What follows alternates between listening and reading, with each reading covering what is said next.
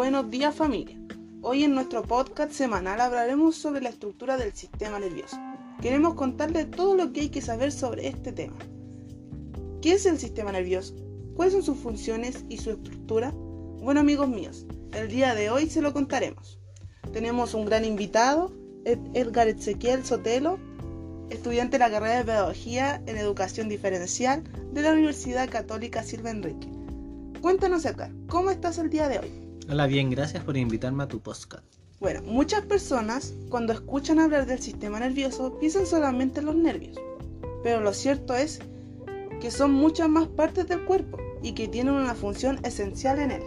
Edgar, ¿puedes decirnos una breve explicación del sistema nervioso? Pues claro, el sistema nervioso es común del ser humano y a la mayoría de los animales cortados y otros grupos de animales como los, los protosos, los poríferos, no poseen sistema nervioso diferido. Bueno, este aparato de transmisión de energía y química y eléctrica recorre el cuerpo entero y permite la coordinación de los movimientos y acciones, tanto las conscientes como las reflejas, a partir de lo cual se distingue dos tipos de sistema nervioso, el somático y el autónomo. El primero se ocupa de la conexión entre las extremidades del cuerpo y el cerebro, mientras la segunda lo hace de acción de acciones reflejas e involuntarias. Funciones del sistema nervioso. El sistema nervioso consta de tres funciones básicas, la sensorial, la integrativa y la motora. La sensorial básicamente percibe los cambios o estímulos internos y externos con los receptores u órganos receptivos. Los cambios incluyen una amplia gama de factores físicos como la luz, la presión o concentración de sustancias químicas disueltas mientras que la integrativa analiza la información sensorial y toma las decisiones apropiadas. Se activa o modifica por la información que está almacenada y se recupera de la memoria, mientras que la última y no menos importante la motora, que provoca respuesta de músculos o glándulas. El sistema nervioso puede estimular músculos o glándulas para que actúen o inhibirlos. Bueno, continuaremos con la organización del sistema nervioso. El sistema nervioso se divide en dos partes, sistema nervioso central y sistema nervioso periférico. En el sistema nervioso central se encuentra el encéfalo y la médula espinal. Del encéfalo viene lo que es cerebro, cerebelo introencefálico. Y de esta misma rama viene el mesencéfalo, protuberancia y bulbo raquídeo. Viene después el sistema periférico. De estos dos viene lo que es somático y autónomo. En el somático se encuentran nervios, espinales y raquídeos en el autónomo, simpático y el parasimpático. El sistema nervioso central, con abreviación SNC, está compuesto del encéfalo y la médula espinal. El encéfalo, a su vez, se compone de cerebro, cerebelo y bulbo raquídeo. La médula espinal, en tanto, se conecta al encéfalo y se extiende a lo largo del cuerpo por el interior de la columna vertebral. Nos pasamos al segundo, que es el sistema nervioso periférico, con abreviación SNP. Engloba todos los nervios que salen del sistema nervioso central hacia todo el cuerpo. Está construido por nervios y ganglios nerviosos. Bueno, pasaremos a las preguntas del público. Mara, ¿cuál es la estructura del sistema nervioso? Bueno, está formado por el encéfalo y la médula espinal.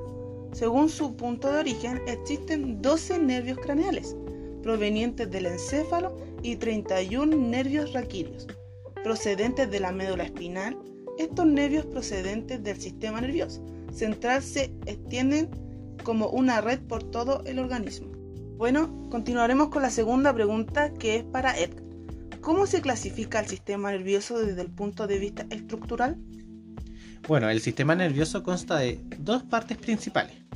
El sistema nervioso central, que está compuesto por el cerebro y la médula espinal, mientras que el sistema nervioso periférico está compuesto por todos los nervios que se ramifican desde la médula espinal y se extiende a todas las partes del cuerpo.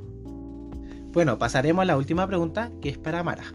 ¿Cuáles son los órganos que pertenecen al sistema nervioso? Bueno, aquí vamos con los ojos, los oídos, los órganos sensoriales del gusto y el olfato, los receptores sensoriales de la piel, los músculos y las articulaciones y otras partes del cuerpo. Bueno, pasaremos al siguiente punto, las neuronas. las células del sistema nervioso se llaman neuronas y son de suma importancia para su correcto funcionamiento, ya que se encargan de transmitir la información sensorial. Las neuronas reciben los estímulos de todas las partes del cuerpo y a su vez mandan la respuesta para que los órganos y otras capacidades físicas funcionen adecuadamente. Su fecha de publicación fue el 25 de agosto del 2020 por el equipo de Torre de Neurocirujanos. Una de las curiosidades del sistema nervioso es que los estudios sobre la evolución del sistema nervioso indican que ya el filo de la esponja, a pesar de no tener células nerviosas, mostraba las bases genéticas para la aparición de este sistema.